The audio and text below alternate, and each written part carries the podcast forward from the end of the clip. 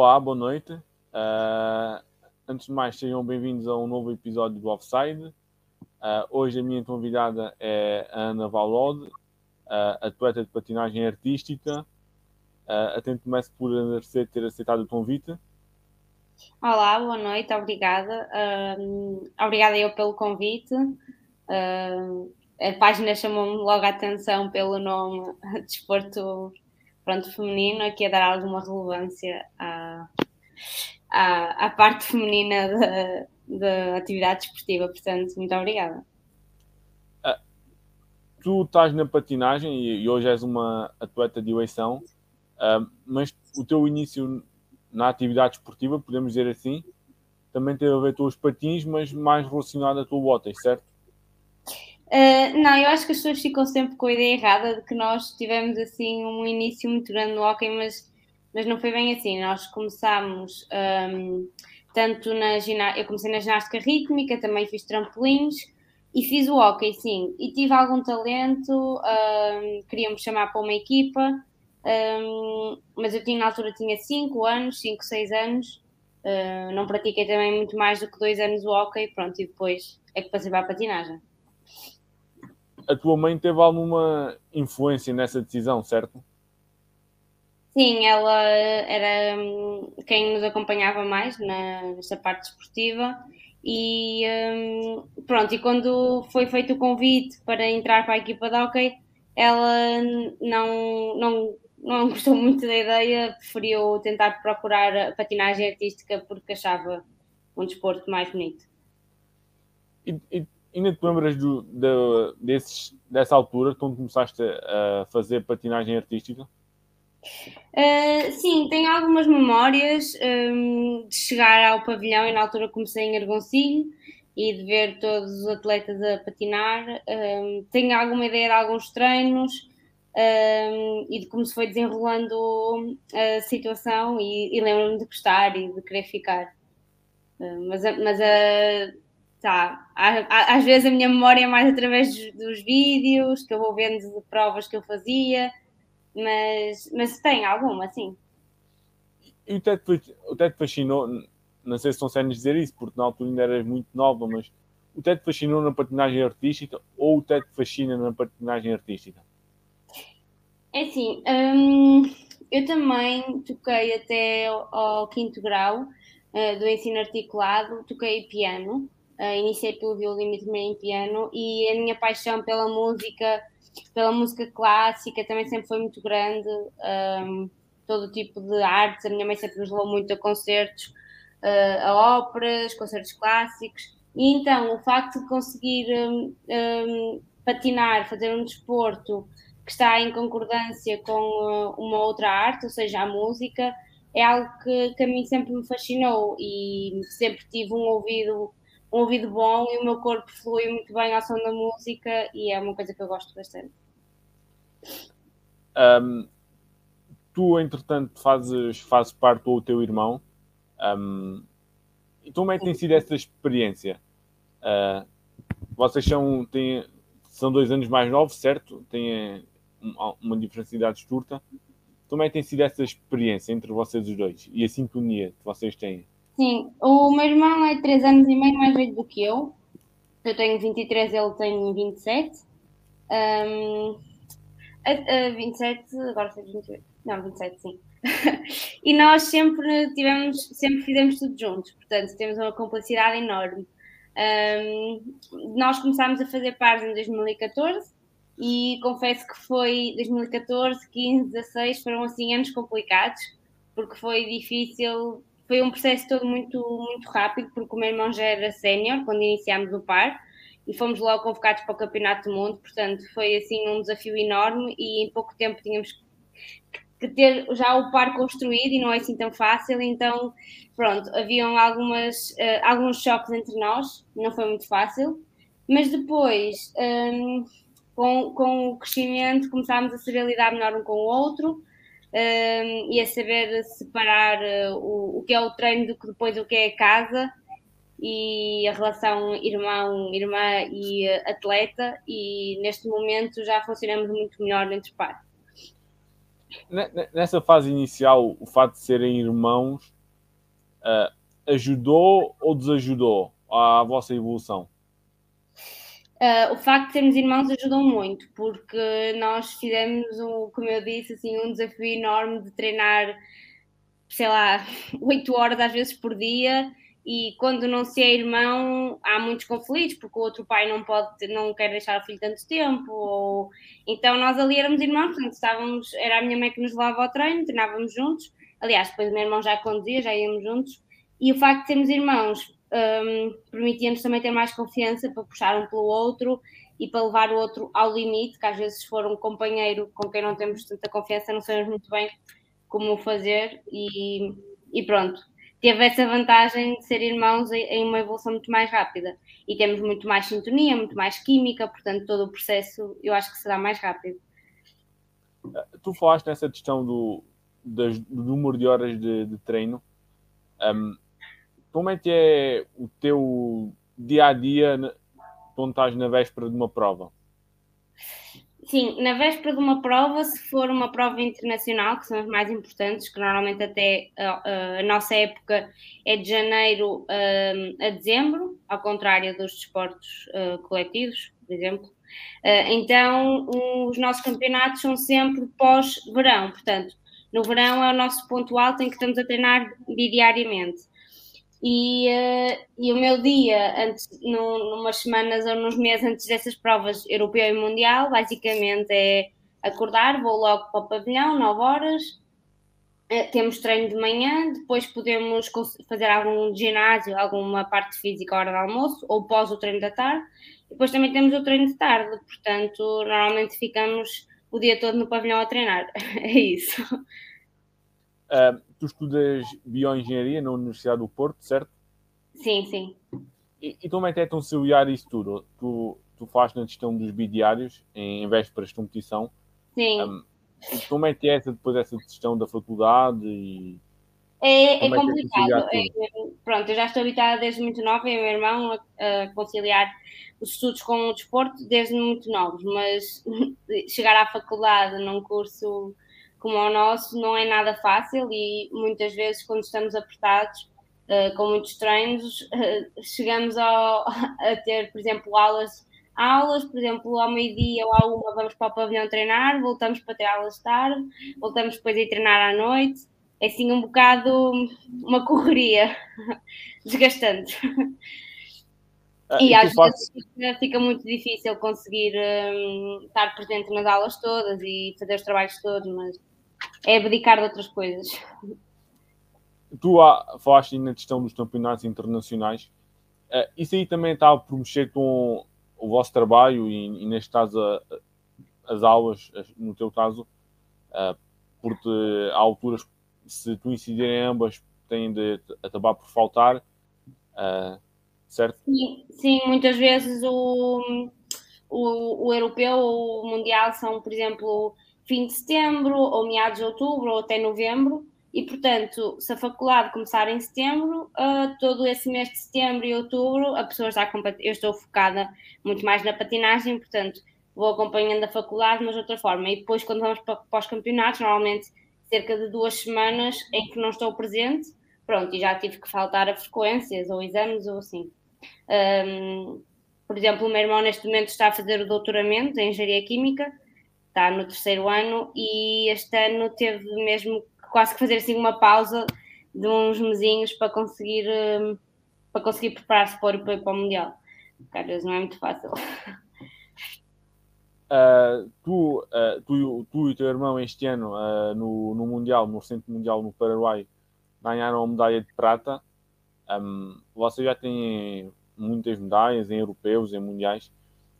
Vocês quando começaram a patinar os dois juntos, pensaram que podiam atingir esse nível? Um, assim, nós somos atletas muito tardios, ou seja, a maior parte dos atletas em infantis, iniciados, cadetes, já, já estão ali a ganhar os campeonatos nacionais, europeus, uh, da Europa, nem existe ainda europeu. Nós começámos muito tarde e o nosso primeiro Mundial juntos uh, foi em sénior já, em que tivemos o sexto lugar, que foi um lugar muito bom. uh, para aquilo que foi. Depois, a partir daí, um, nós lutámos, nós somos atletas, somos muito esforçados e lutámos pelo nosso máximo. E em 2015 conseguimos a primeira medalha, o primeiro, a primeira medalha num campeonato da Europa em sénior, fomos campeões da Europa, depois conseguimos a primeira medalha uh, num campeonato do mundo, fomos bronze, e a partir daí fomos tendo sempre medalhas nos campeonatos. Como é que podes definir assim a Ana quando ela está dentro da. quando ela está a patinar? Se estivesses fora a olhar?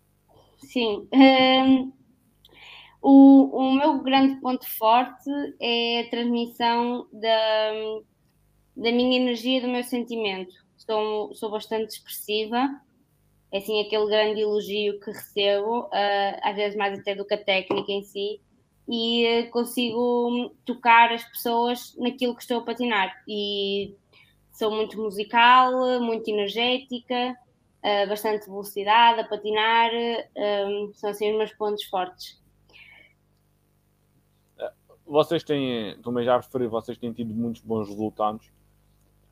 Vocês ficam tristes por não existir o, o devido reconhecimento em relação a vocês e em relação a outros atletas da patinagem artística que também têm tido muitos bons resultados no, nos últimos anos? Sim, ficamos bastante. A única coisa que aconteceu assim de mais relevante foi em 2019, porque Portugal foi campeão, nós fomos aos, aos Roller Games em, na China, uh, desculpa, em Barcelona, em 2019, e uh, o hockey foi campeão da Europa, campeão do mundo, peço desculpa. Pronto, e nós também tivemos uma série de medalhas, mas pronto, como o hockey estava ali connosco e nós somos a mesma federação, uh, o hockey foi recebido pelo Presidente da República e nós também fomos. Um, não condecorados como eles, mas fomos lá, ser, não, fomos lá à cerimónia. Tirando isso, uh, não temos reconhecimento praticamente nenhum somos uh, atletas de topo na nossa modalidade, mas somos conhecidos na nossa pequena modalidade, porque Portugal não dá, não dá atenção a, a desportos ditos amadores, não é? Não profissionais, e mesmo os profissionais é futebol e pouco mais. Uh, sei lá, por exemplo, este ano tivemos estas medalhas todas e nem sequer uma notícia saiu uh, em nenhum jornal assim de relevância, nem na televisão. Pronto. Portanto, nós ficamos, acabamos por ficar uh, tristes, apesar de que nós não esperamos o reconhecimento de ninguém, mas qualquer pessoa se sente bem em. Uh, não é? Porque apesar, apesar, de tudo, estamos a representar o nosso país e temos medalhas para o nosso país e, e, é, e pronto, é sempre um bocado frustrante às vezes. Tu falaste aí na questão do, do profissional. Uh, vocês não são profissionais, mas a vossa, vocês trabalham quase como se fossem, porque passam muito passam muitas horas, treinam muito. Sim, nós até, se for preciso, trabalhamos mais do que muitos esportes que são profissionais e que são pagos. Eh, em que eu conheço muitos esportes coletivos em que treinam duas horas à noite e pronto. E nós, nós matamos-nos a treinar muito mais do que isso, às vezes, não é? Um, mas, mas é isso, somos um desporto amador completamente. Uh, neste momento, de objetivos ainda nos terias concretizado na, na patinagem?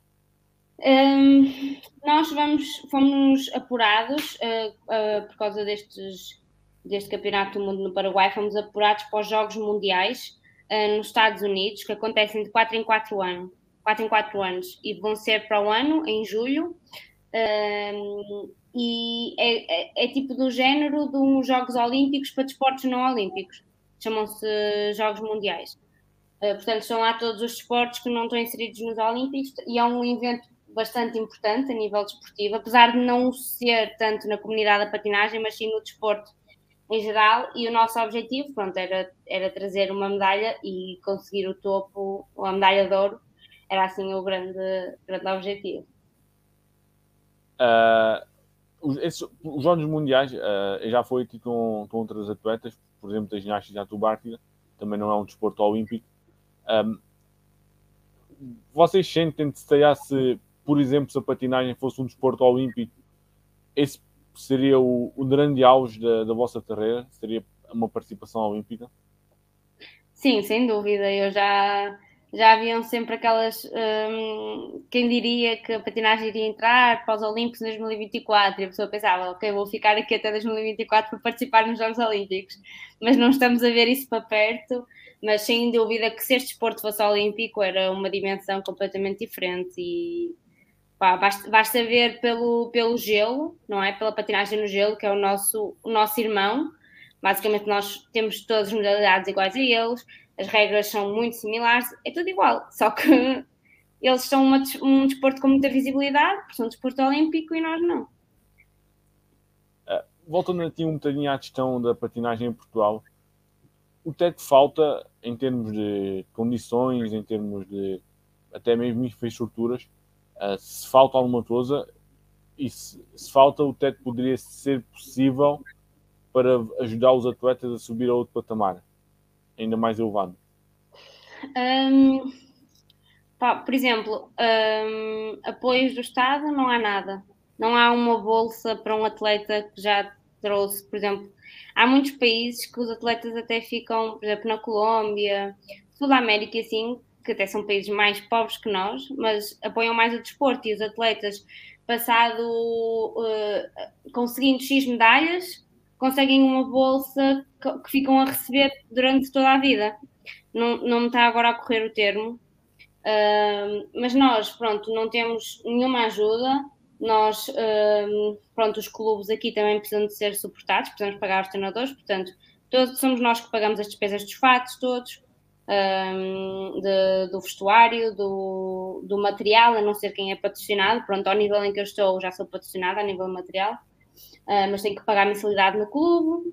Um, pronto, depois, uma coisa que nós sentimos durante a pandemia em relação a outros países foi que aqui em Portugal um, há os pavilhões fechados, mas há, poderia haver mais pavilhões ao ar livre, que muitas vezes, sendo pavilhões uh, mais públicos, permitiria, por exemplo, a fim de semana ou assim conseguir treinar, que às vezes não há o funcionário, então não se consegue treinar no pavilhão.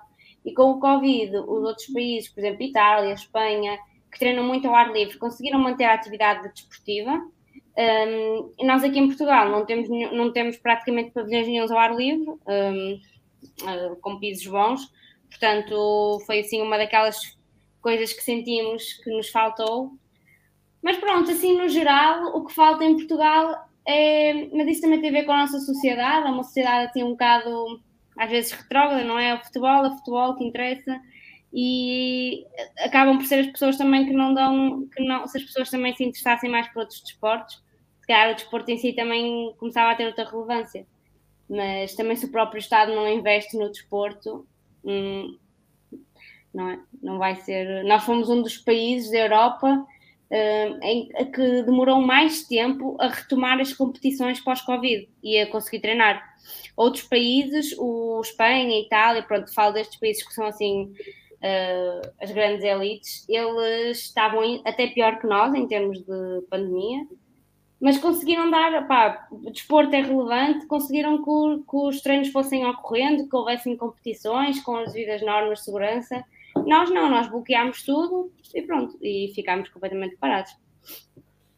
E como é que foi essa vossa experiência durante o Covid? Uh, porque é, podiam manter a atividade física em casa, normal, mas a patinagem em si era mais difícil. Ah, sim, a patinagem nem, nem acontecia. Nós tínhamos os treinos por Zoom, que era pronto para manter o clube em uh, o clube como uma equipa, até mais para os pequeninos, para não desistirem, pronto, manter uns desafios por Zoom, fazer umas danças, fazer um, vídeos de exercício físico, mas claro que não tem nada a ver com, com patinar. Mas foi assim, foi, foi uma experiência má. Para mim foi uma experiência má porque tirou-me imenso o ritmo e a forma física. Uh, tu conselhos é que podes dar a atletas mais novos uh, estão agora a estão a iniciar? Uh, que conselhos é que podes dar? Então é assim, primeiro conselho é não, não isto aqui nem é tanto para os atletas, mas assim para os pais, que é não obrigar o atleta, o atleta a estar ali só porque o pai quer, nem ao contrário, o atleta estar a fazer o desporto só porque o pai quer, porque isso corre sempre mal, porque dura durante um tempo e, e depois não dá frutos nenhums.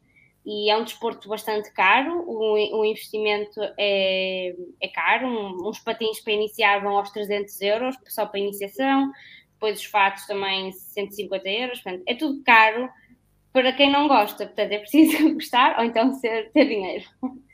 Depois, um outro conselho muito importante, eu também já dou treinos e é uma coisa que eu sinto bastante, que é uh, a pressa uh, que os atletas têm em tão pequenos, em tão jovens, conseguir serem campeões nacionais e campeões disto e daquilo. E depois, um problema que nós temos aqui em Portugal é que chegamos a, ao escalão de juvenis, de júniores e séniores, especialmente séniores, e não há ninguém. Há muito pouca gente a competir ao alto nível, porque o pessoal começa tão cedo, tão cedo, tão cedo, e, e não, não aposta na, na carreira rei, que é o escalão sénior. E muitas vezes também é os pais aqui que criam uma pressão muito grande nos miúdos de serem os melhores em pequeninos e depois aquilo acaba por desgastar muito o atleta. Hum, pronto, em terceiro é, é muita persistência, não é um desporto nada fácil, uh, as competições muitas vezes não são justas, é preciso dar a volta por cima, não desistir e trabalhar muito, muito, muito. Porque há atletas que são talentosos e há quem não seja talentoso, mas o trabalho ganha sempre. E tu, mete, tu metes reais, por exemplo, a, durante um período de trabalho e depois chegar-se à prova e na prova não a prova não sair bem. Como é que se reage a isso?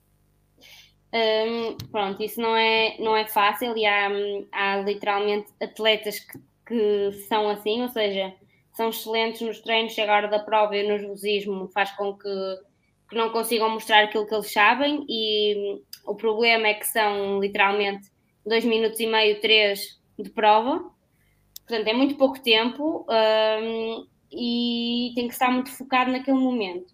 Depois, o que acontece é, se eu, se eu faço a minha primeira prova, a minha segunda, a minha terceira, e percebo que quando eu chego à prova eu fico mal, fico estressada, é ir para casa, ir para o meu clube e treinar um, de uma forma diferente, fazer mais simulações de prova, seja com pessoas a ver, ninguém no ringue, tentar simular a prova de modo a que o, meu corpo já esteja mais preparado para isso.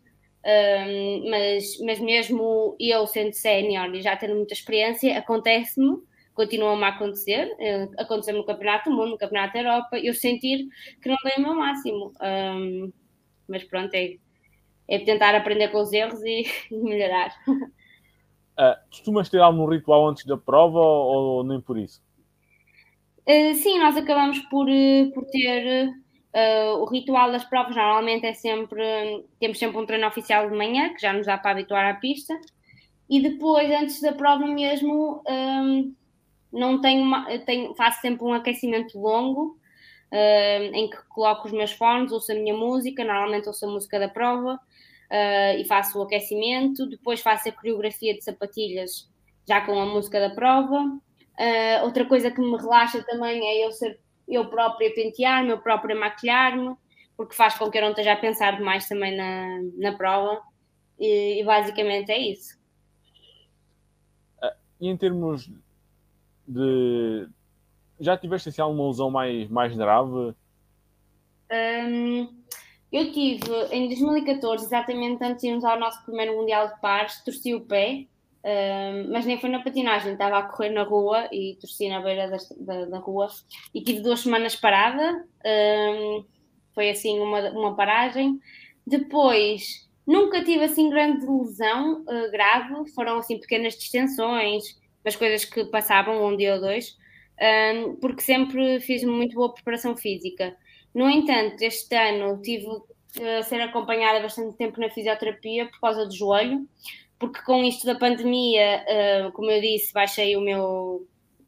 Acabei por perder o meu nível físico e depois, ao, ao retomar os treinos, não tinha pronto, o, as pernas devidamente fortes para aguentar com, com, o, com os patins, não é? E o meu joelho acabou por dar, dar de si e andei assim um bocado mal durante esta época. Foi isso. Uh, tu já me falaste no, nos Jogos Mundiais, uh, é o vosso grande objetivo. Um, acreditas qual vai ser a vossa a tua neste caso, a tua preparação para, para essa prova? Hum, vai ser um bocadinho igual ao, ao, ao costume, todos os anos, já desde 2015 que tenho assim uma preparação intensiva. Claro que hum, e, e, para já ainda estou parada desde o Mundial. O Mundial terminou, não sei, 15 de outubro, ainda estou de férias, diga-se assim. Um, ainda não ganhei coragem para retomar os treinos. Uh, mas vou, vou retomar em dezembro e começar o processo com calma. Uh, janeiro e fevereiro ainda será assim uma pré-época. Depois, em abril, em princípio, começarão os distritais. Um, e, e, pronto, ainda não sei o calendário, mas vai ser uma. Os treinos para já, nestes, nestes meses iniciais, serão treinos leves, quatro vezes por semana, assim, uma hora, uma hora e meia, e depois é que começa. Um, a ficar mais pesado. Uh, entretanto, entretanto, também uh, teremos, como já tentámos várias vezes, ter trabalho com coreógrafo para ajudar na, na parte artística, na parte do movimento, uh, também aulas de dança, pronto, complementar com o ginásio, é sempre isso, basicamente. É mais fácil, por exemplo, nessa questão da, da dança e da parte da coreografia, um, é mais fácil fazer com patins ou sem patins? Um, normalmente, quando a pessoa faz com patins, já é porque está a correr, normalmente é o que nos acontece, porque já não tem tempo, então já faz com patins porque já é o processo mais final. Mas o bom e o objetivo é sem patins a pessoa saber dançar, a pessoa saber movimentar os braços, as mãos, ligar o movimento todo corporal porque depois já tem bases de dança, quando vai para o patinho é tudo completamente diferente. Um, e nós, tenta, nós fazemos muito também coreografias um, sem patins, um, mas normalmente o coreógrafo depende muito do trabalho que se faz. Uh, nós já fizemos trabalho em que, por exemplo, o coreógrafo montava a, coreografia de, de, patins, mas depois íamos para os espelhos sem, sem patins para, para trabalhar. Uh, muito obrigado, Ana, pela, pela disponibilidade. Obrigada e votos de muito sucesso. Ok, muito obrigada. Obrigado pelo convite. Obrigado. Deus, obrigado.